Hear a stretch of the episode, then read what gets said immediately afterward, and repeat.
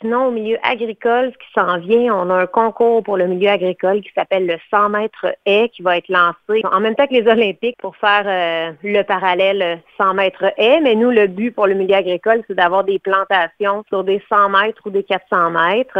Euh, puis amener le milieu agricole là, à, à planter des arbres et des arbustes. Donc, on lance ce concours-là en juillet.